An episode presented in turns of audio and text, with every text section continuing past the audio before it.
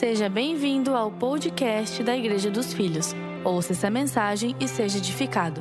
Hoje nós vamos continuar aprendendo sobre Abraão. Domingo passado, a gente aprendeu com o apóstolo Paulo que ele nos ensina de Abraão, em Gálatas, revelando que nós somos considerados linhagem espiritual de Abraão, descendência de Abraão. Então você é filho de Deus, descendência espiritual, linhagem espiritual de Abraão. Começamos a aprender sobre fé, entender que fé é quando você ouve a voz de Deus e decide dar um passo e age, e tem um comportamento a partir da palavra de Deus, a partir da voz de Deus. Hoje, o que nós vamos entender com Abraão é o fato de você ser o portador da bênção, carregador daquilo que Deus tem feito. E antes de eu abrir com vocês o texto que nos revela isso, eu preciso te dizer um pouco mais sobre Abraão. Algumas pessoas têm a crença de que Abraão era um super-homem, por ser conhecido como pai da fé, um patriarca. Algumas pessoas acham que ele foi escolhido porque ele tinha uma conduta exímia, porque ele era talvez perfeito ou justo. E quando você lê a história de Abraão, se você atendeu o meu convite que eu fiz domingo passado, a todos nós eu convidei para que lêssemos a história de Abraão, pudéssemos aprender. Você vai encontrar ali muitos erros, muitas falhas. Então, pega a informação que eu vou te dar aí agora. Segure bem na sua cadeira, não se choca, calma. Eu vou te dizer uma coisa. Abraão era homem como nós. O pai da fé? Sim, pastor. Eu estou falando dele. Diga assim, pastor, o pai da fé, o grande patriarca, homem como nós. No sentido de que ele também errava, ele também falhava, ele também não tinha uma conduta perfeita. E não foi por causa da conduta dele que ele foi escolhido. Ele não foi escolhido porque ele era justo, porque era perfeito. Pelo contrário, ele se tornou justo por causa da crença, por causa da fé. E isso tornou ele um homem melhor. Você olha para a história de Abraão e vê dos erros, já no começo da história. Deus chama ele diz assim: sai da tua casa, deixa teus parentes, deixa teus pais. E qual a primeira coisa que Abraão faz? Ele carrega o sobrinho com ele. Ele já começa com uma falha. Depois, ao longo da história, você vê que ele passa um momento no Egito, por causa da fome no território que ele estava, e ali ele tem que contar uma mentira braba para Faraó. Faraó se interessa por Sara, que era muito bonita, e aí ele diz, ele esconde que era casado. E ele diz que era só irmão de Sara. Além dele errar com um homem, além dele mentir, corromper o caráter, ele comete um erro gravíssimo com a esposa. Imagine você, se o teu marido abnegasse quem você é, se o teu marido desse uma disfarçadinha, se o teu marido repudiasse você, mulher, que foi isso que Abraão fez com Sara. E o pior é que ele não fez só uma vez, não. Ele fez a segunda vez a mesma coisa com outro homem chamado Abimeleque. Ele não apenas mentiu, não apenas repudiou a mulher, mas ele entregou a mulher, ele expôs a mulher para a possibilidade dela cometer um adultério. E só não aconteceu aquele ato sexual ilícito porque Deus interviu. Deus mandou um sonho, Deus entrou no meio. Porque se fosse por Abraão, irmão, a coisa tinha ficado feia. Imagine o coração de Sara, uma mulher repudiada, exposta pelo marido entregue. Porque Abraão pensava, ele pensava que se aqueles homens soubessem que ele era casado, ele ia correr risco de vida. Olha o tamanho da falha, olha o tamanho do erro, não aconteceu só uma, aconteceu duas vezes. Depois você encontra na história de Abraão aquela ajudinha que ele quis dar para Deus. Sabe aquela ajudinha? Deus, tu falou que eu vou ser pai de multidões. Então deixa eu fazer um filho aqui, deixa eu pegar aqui uma escrava. E ele pega Agar, faz um filho com ela. Você conhece a história. O pior é que esse erro, essa ajudinha que Abraão quis dar para Deus, reverberou numa consequência até os dias de hoje. Você sabia que Ismael, fruto daquele relacionamento de Abraão com a escrava, Ismael que, segundo o apóstolo Paulo, ele é apontado como a representação da lei, Agar, que é a mãe de Ismael, representa a lei, que Deus repudiou, rejeitou. Você sabia que Ismael é pai dos árabes? Você sabia que a partir de Ismael surgiram mais de 12 nações árabes? Então você vê os conflitos que os hebreus, os judeus têm com aqueles povos árabes, já nasceu ali. Porque como Abraão tratava Ismael de um jeito, tratava Isaac de outro jeito, a briga já começou em casa. Olha o, olha o que um erro, olha o que um erro pode fazer em gerações. Olha o que um erro pequeno pode fazer. Sabe o que eu observo com isso? Eu não estou aqui para apontar erro dos outros. O que eu observo é que Deus não escolheu Abraão porque ele era justo. É isso que eu quero te ensinar. Deus não escolheu Abraão porque ele era perfeito. Pelo contrário, ele foi justificado pela fé. A fé que tornou ele um homem melhor. Deus não escolheu Abraão porque ele tinha uma performance excelente, porque ele era perfeccionista. Não. Mas Abraão tinha fé. Ele ouviu a voz e creu. E eu observo em toda a história de Abraão que em nenhum momento Deus cobrou a perfeição dele. Ele cometeu esses erros, essas falhas, e você não vê Deus cobrando perfeição. Porque Deus entende, Deus entende que enquanto estamos nesse corpo, nós estamos passíveis de cometer erros, de falhar. Mas o que não pode morrer é a nossa fé. Muitas vezes a tua performance, você se sente falho, arrependido, não deixa a fé morrer. E não se cobre demais. Não exija de você um perfeccionismo exagerado. Porque se nem Deus cobra que você seja perfeito, por que é que você cobra que as pessoas sejam perfeitas com você? Se nem Deus cobra perfeccionismo de você, por que, que você olha para si mesmo e tem uma cobrança exagerada sobre você mesmo? Eu chamo isso de a síndrome do perfeccionismo. Eu não estou falando aqui da personalidade, existe uma personalidade que é mais exigente, se cobra mais, busca melhores resultados. Eu me sinto dentro dessa personalidade. Mas eu estou falando de uma síndrome perfeita. E qual é a diferença, pastor? da personalidade para síndrome, para o exagero, é que quem carrega a síndrome do perfeccionismo nunca está satisfeito com nada. Para ele nunca está bom o suficiente. Ele não consegue celebrar a evolução, o desenvolvimento. Ele não consegue olhar para a esposa e dizer: Uau, mulher, como você mudou dos dias para cá. Ele não consegue olhar para os filhos, para o meio, para o trabalho, para o ambiente e valorizar as mudanças. Ele só enxerga o que está faltando. Ele só enxerga o que não está bom. É uma síndrome que vai matando o ser humano e vai esmurecendo a sua fé. Isso estraga também o seu relacionamento com Deus. Eu poderia falar aqui só sobre o relacionamento com as pessoas, o que destrói. Esse perfeccionismo exagerado é como um ácido corrosivo que destrói aos poucos.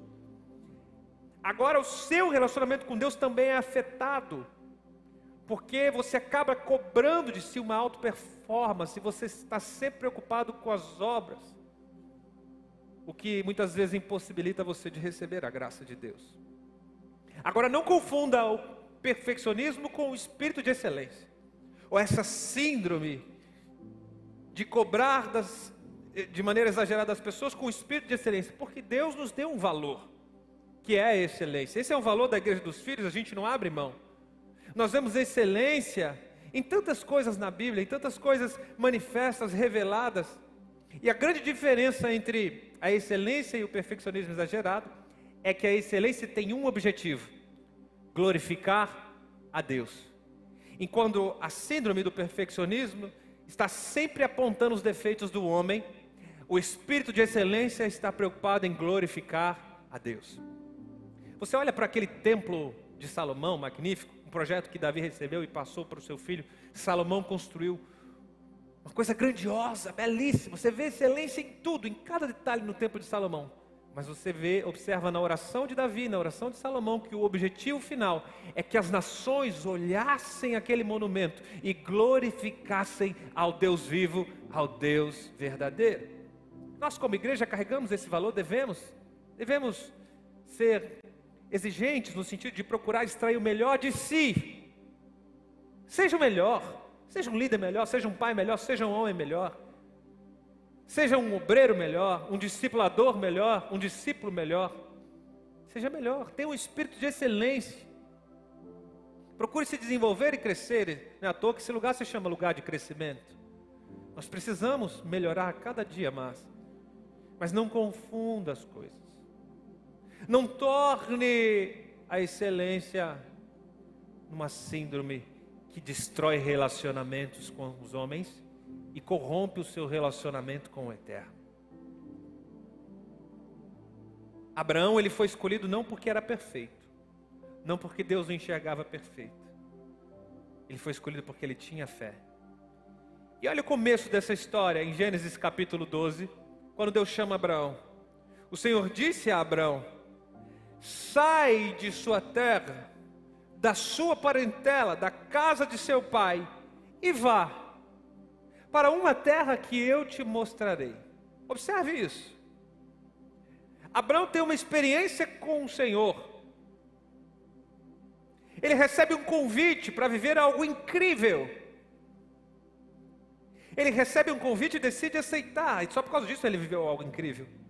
Quando você se dispõe a estar onde não quer estar, você vai viver o que nunca imaginou. Abraão se dispôs a estar no lugar que ele nem pensava, ele não fazia ideia. E ele só pôde viver algo incrível, algo que nunca imaginou, por causa da disposição do coração. Isso é fé. Estou lhe ensinando sobre fé. Dentre tantos deuses que existiam na Mesopotâmia, terra de Ur dos caldeus, onde Abraão vivia com seu pai, sua família, dentre tantos deuses, era uma terra de muitos deuses. Se manifestou Abraão o Deus dos deuses, Senhor dos senhores, o Criador dos céus e da terra. E Abraão creu. Ele decidiu entregar o altar da sua vida apenas ao Deus vivo. Era costume local, era cultura local ter muitos deuses, ter vários altares. Mas Abraão entendeu que o Deus vivo exige exclusividade. Eu me lembro de uma história que eu vivi quando eu namorava com Daiane. Logo no início do namoro, o início do, do romance é sempre tão apaixonado, tão empolgante, não é assim? Eu lembrei muito dessa história porque ontem foi dia dos namorados.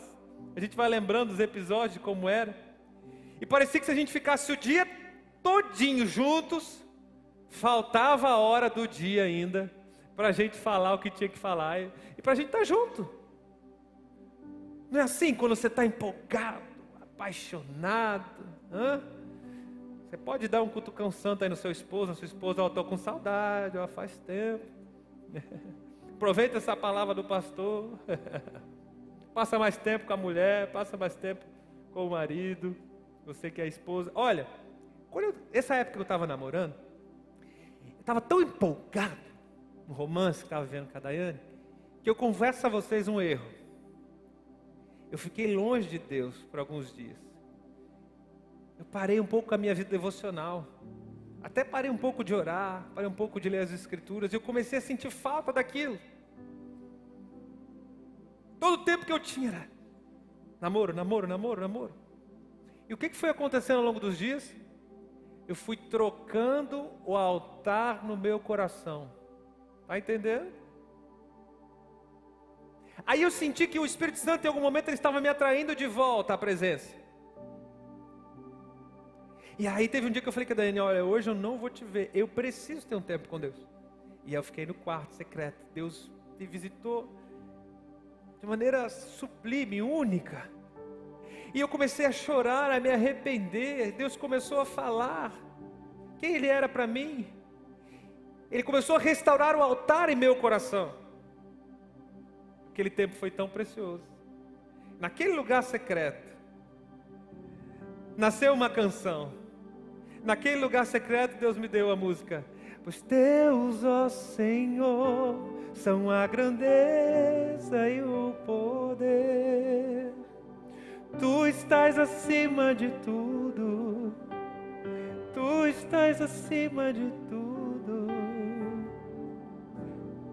Quantas vezes em nossa vida a gente troca valores, a gente troca Deus de lugar, a gente troca Deus por uma vaga de emprego, troca Deus por um relacionamento, troca Deus por uma oportunidade, por uma carência. Quantas vezes a gente troca Deus de lugar? E hoje Deus te trouxe aqui para te lembrar que Ele não divide altar com ninguém.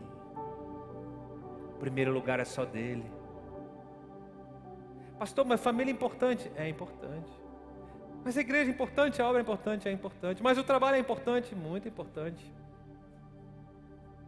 E tem coisas urgentes no teu trabalho. Eu acredito que tem coisas urgentes na sua família. Eu acredito que realmente tem coisas que demandam do seu tempo, demandam de uma urgência.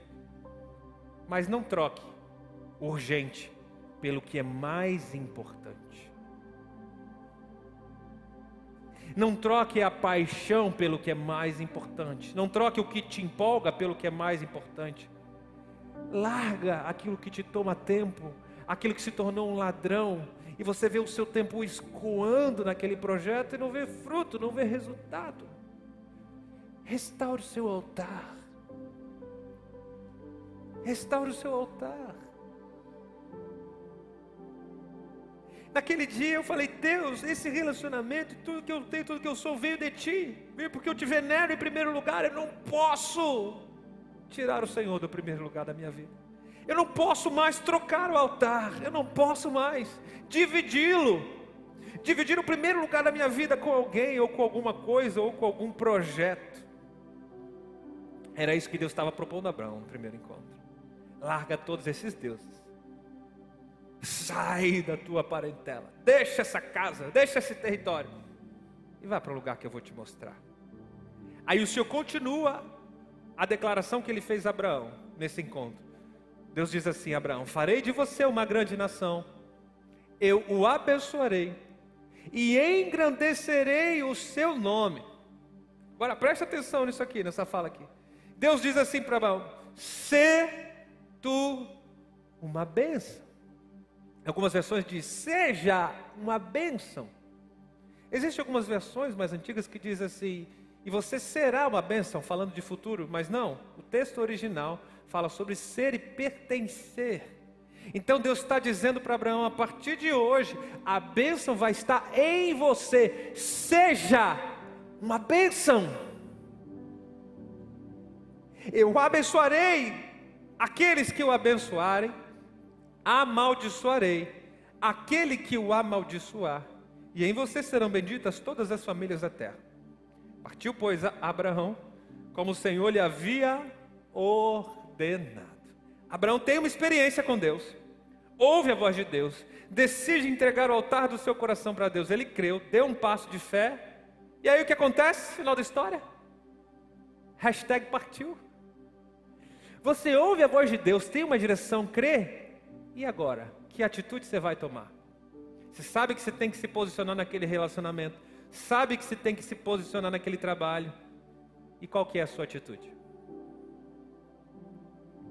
É importante ver a história por completo. Abraão entendeu a partir desse encontro que a bênção estava nele, seja uma bênção. Portanto, Abraão entendeu que ele não precisava encontrar um lugar abençoado. Presta atenção no que eu vou te ensinar. Abraão já saiu com a mentalidade correta. Por isso ele não se preocupou na revelação final do destino. Por isso ele não disse assim, mas Deus, para onde é que o Senhor vai me levar? Que terra é essa que o Senhor disse que vai mostrar? Porque ele entendeu que não se tratava dele ir para uma terra abençoada, ele entendeu que ele era o abençoado, e onde ele pisasse, a terra passaria a ser abençoada a partir dele. Abraão entendeu que ele não precisava se encontrar com pessoas abençoadas, porque ele seria o abençoador. Abraão saiu daquele lugar para se relacionar com Deus. E ele não estava procurando uma igreja abençoada para frequentar. Ele entendeu que Deus o chamou para ser igreja que ia abençoar as pessoas. Isso é fé. Meu Deus. Se compararmos aos nossos dias, a realidade de Abraão com as nossas vidas, existe um grande contraste de mentalidade na forma de pensar. Porque a gente acha, a gente acha que precisa ir para uma igreja abençoada para receber a bênção. A gente acha que tem que receber a oração de ungidão para ser abençoado. A gente acha que se a gente se conectar com uma pessoa, se a gente estiver no lugar, se a gente tiver uma circunstância positiva, a gente vai ser abençoado. E é o oposto. Ou seja, não importa o momento, não importa a circunstância, não importa as pessoas que estão ao seu redor, também não importa a sua geografia. Se Deus disse que você é a bênção, isso é o que realmente importa. Seja tu uma bênção.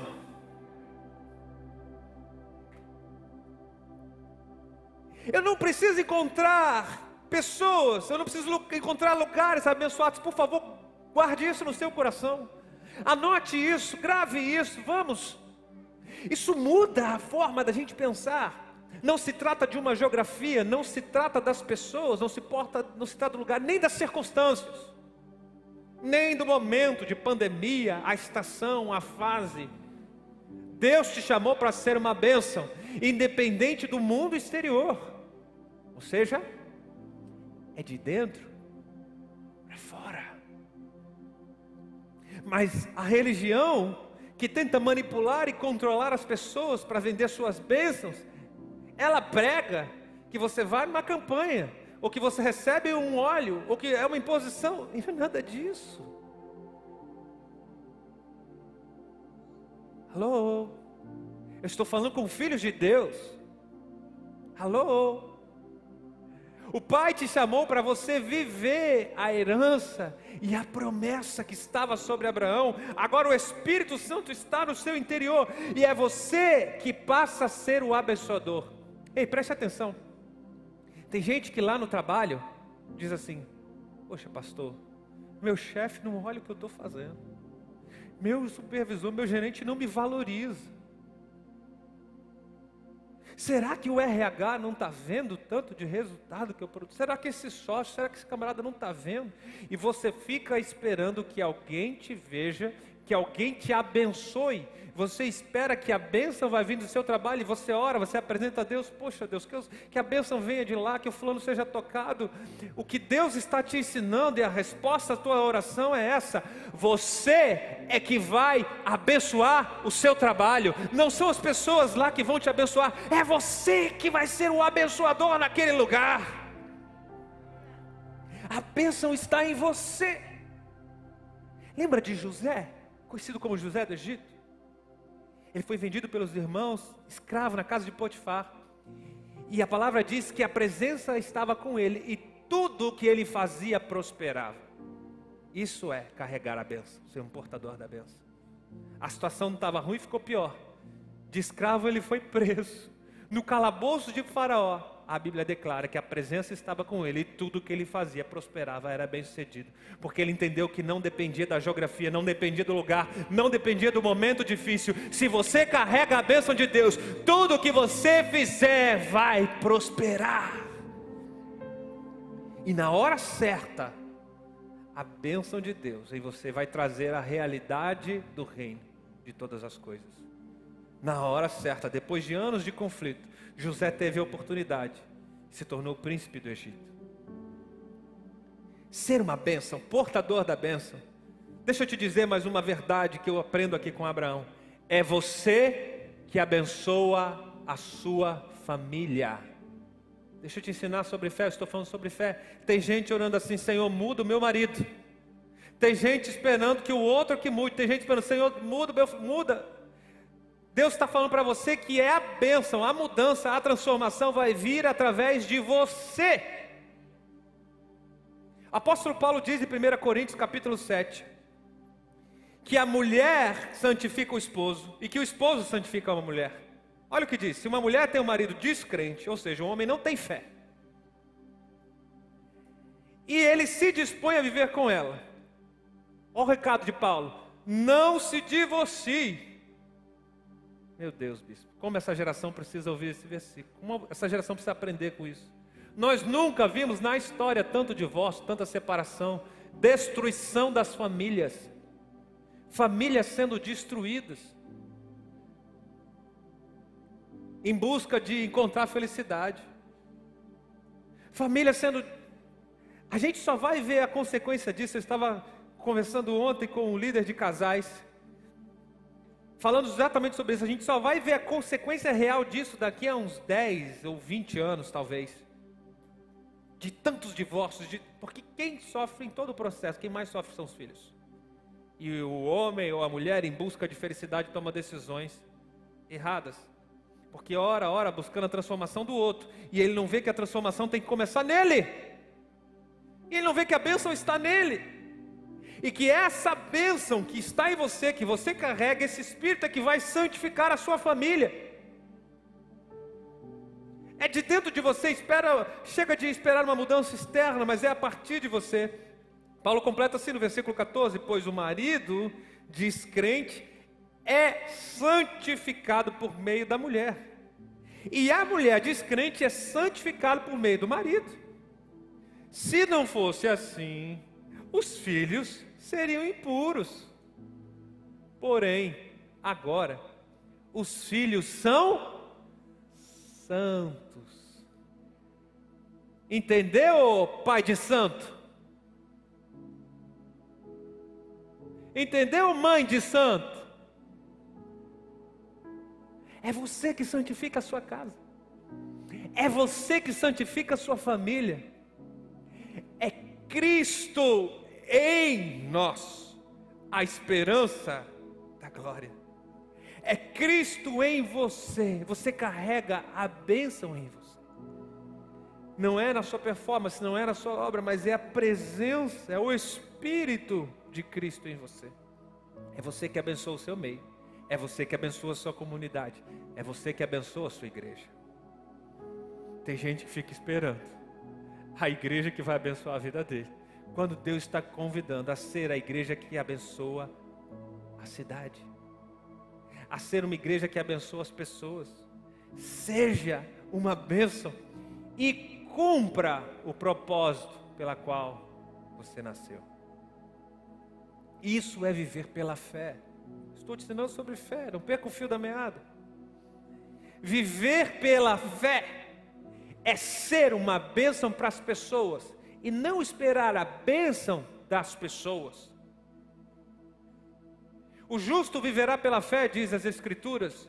Então, a maneira como o seu pai gostaria que você, filho de Deus, vivesse na terra é abençoando. Melhor é dar do que receber, diz a palavra de Deus.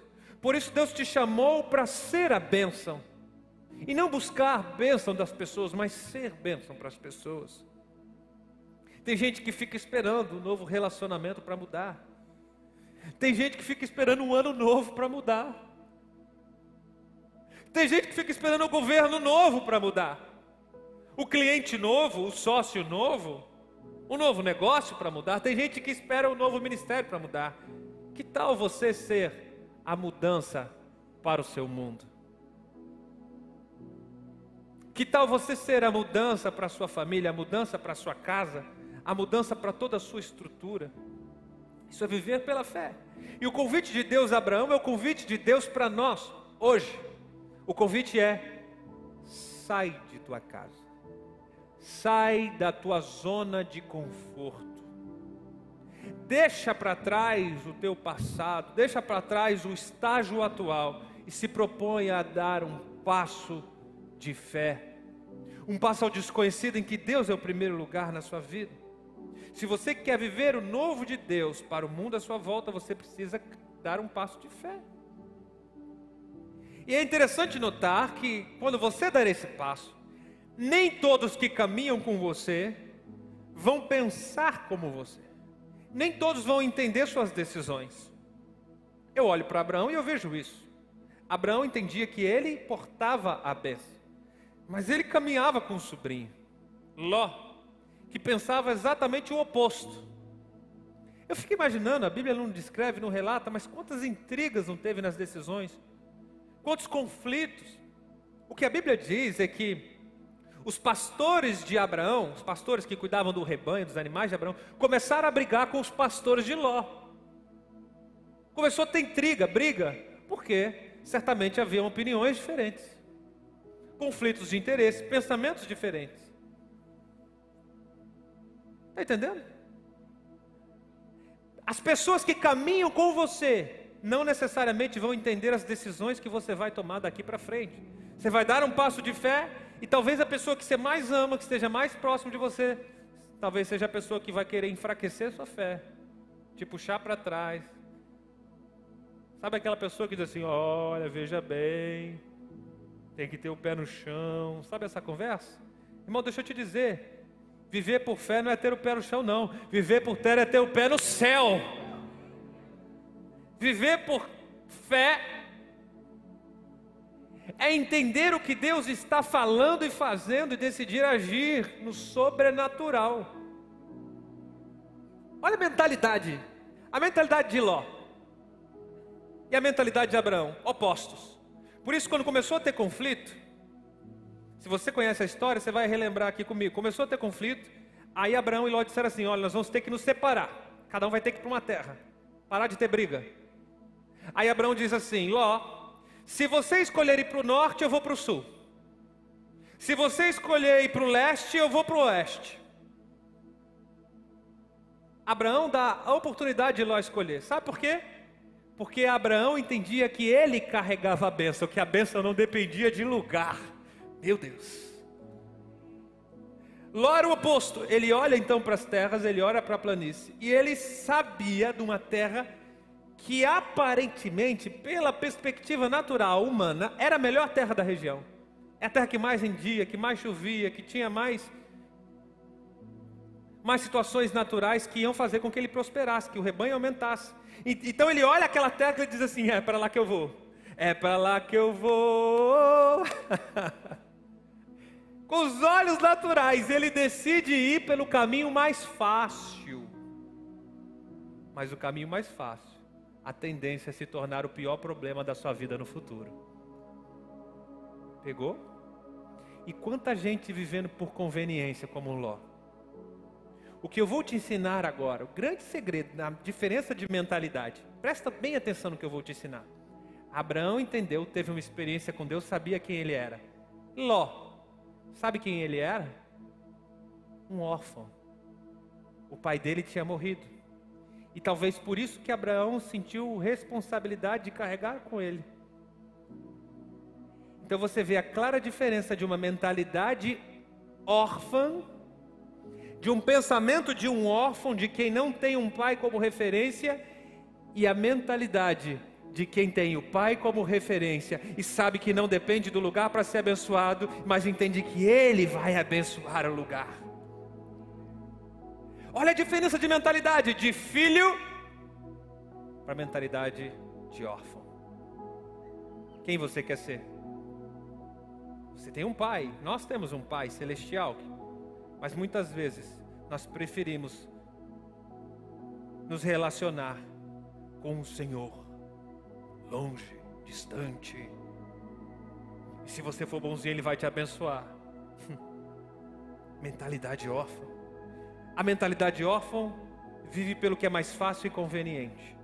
Mas a mentalidade de filho, mesmo que o caminho seja difícil, e está lá escrito em Gênesis: o território que Abraão foi, sob o olhar humano, sob a perspectiva natural, parecia que era o pior território, mais seco, mais árido talvez mais infrutífero, mas é lá que Abraão foi extremamente abençoado, mais do que Ló. Aliás, o futuro da história, Ló pede socorro para Abraão. Abraão vai ter que ir lá socorrer e ajudar o sobrinho. Ló estava quase morrendo.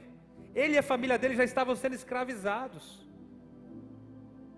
O filho que tem a mentalidade de filho sabe que mesmo um caminho difícil, mesmo o caminho que talvez seja mais árduo, ele sabe que se o Pai destinou aquele lugar para ele, o lugar, a terra vai passar a ser abençoada, porque ele carrega a bênção de Deus no seu interior.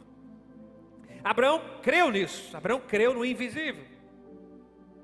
Abraão creu contra as possibilidades naturais e humanas. Você sabe que Abraão foi chamado por Deus com 75 anos, o primeiro encontro que ele teve com Deus. Ele morreu 100 anos depois, com 175. Não sei se você sabe, os homens naquela época viviam muito, muito mais que hoje. E do primeiro encontro que ele teve, aos 75, até o momento em que Abraão teve o nome trocado. Por isso que às vezes você lê as escrituras e está Abrão com um A e depois vem Abraão. Esse evento que Abraão teve o seu nome alterado ocorreu quando ele tinha 99 anos. Ou seja, 24 anos depois que ele saiu da casa dos pais. Ele teve a identidade dele trocada. Por quê? Abrão significa pai exaltado. Mas num belo dia, com 99 anos de idade, esse Abrão, o pai exaltado, tem um encontro com Deus, Deus se manifesta a ele. E Deus diz assim: a partir de hoje, a partir desse encontro, a sua identidade vai ser trocada. Eu passarei a te chamar de Abraão. O seu nome, a partir daqui, passa a ser pai de multidões. Você não é apenas pai exaltado, não é mais essa identidade. Agora você será pai de multidões. Mas nesse momento da vida de Abraão, Isaac ainda não tinha nascido.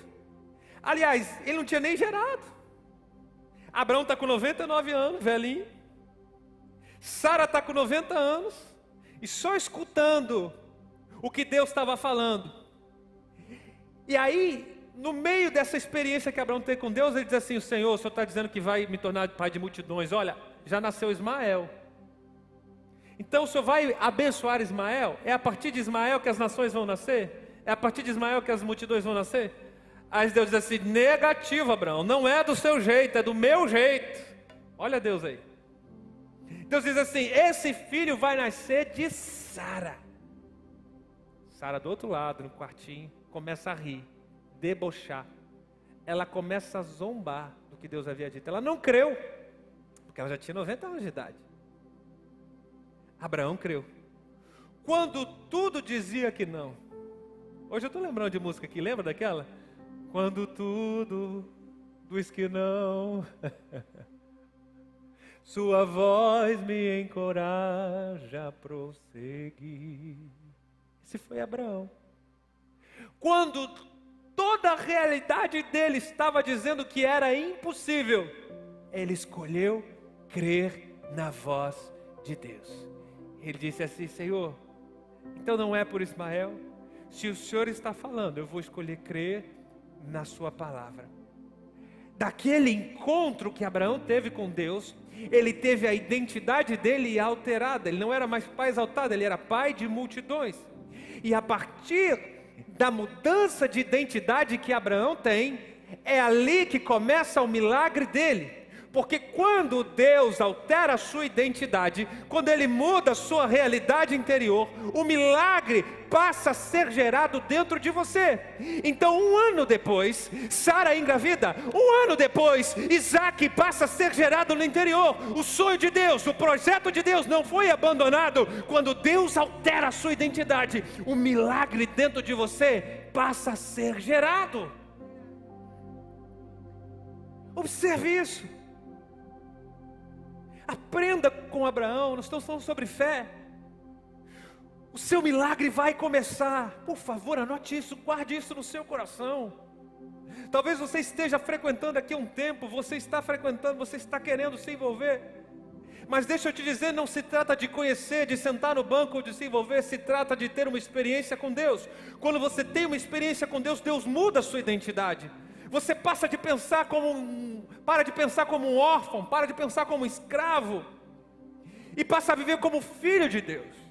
E como filho de Deus, mudado a sua identidade com uma nova identidade, você passa então a ser o portador da bênção e a viver, viver o milagre a partir da sua real identidade, de como Deus olha para você.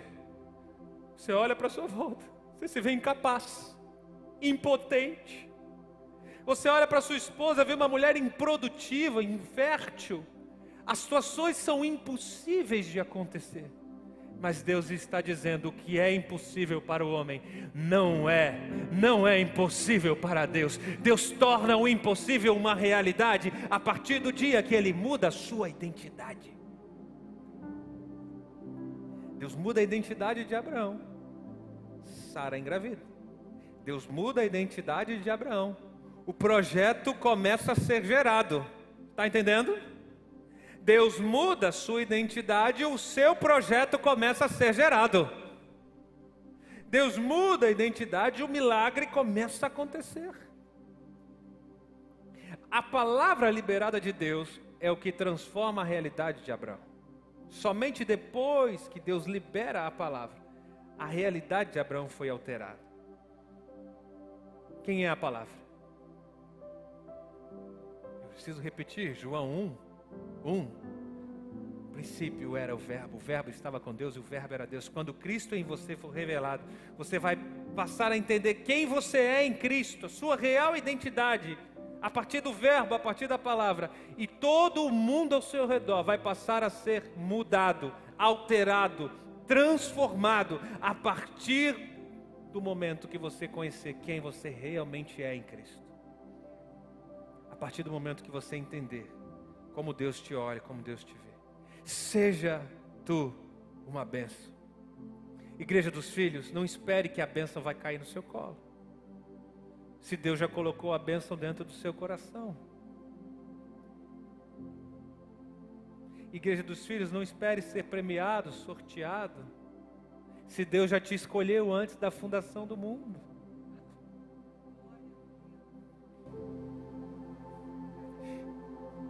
Igreja dos Filhos, não espere escrever novos relacionamentos, se Deus já escreveu todos os seus dias no livro dele.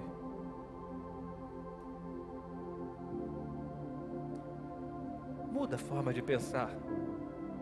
Essa mudança vai gerar fé. Você é portador da bênção. Não é externo, não vem de fora. Não vai cair no seu colo para de procurar aquilo que você já tem. As pessoas gostam de citar o Salmo 23, é o mais conhecido deles, mas elas esquecem lá do último versículo, que diz que certamente, certamente, a bondade vai me seguir todos os dias. Não é eu que corro atrás de bênção, é a bondade que vai me seguir, porque eu sou portador da graça divina. Abraão entendeu. Ele teve uma mudança de identidade. Porque Deus falou para ele.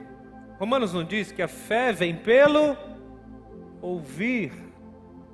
Abraão ouviu a voz de Deus, mais uma vez. Creu. Ele ouviu. Creu. E eu te pergunto: quem é que você tem ouvido? Quem você tem escutado ultimamente? quando todas as circunstâncias ao seu redor estão difíceis? Quem que você tem dado ouvidos? A Sara, que zomba da situação, que zomba de Deus, que zomba da fé, escarnece, que faz piadinha? Pai da fé tem tanto a nos ensinar. Nós queremos ouvir, Pai, a tua voz. Para que a nossa fé seja aumentada, precisamos ouvir a tua voz. Fique ligado conosco. Em breve teremos mais conteúdos para abençoar a sua vida.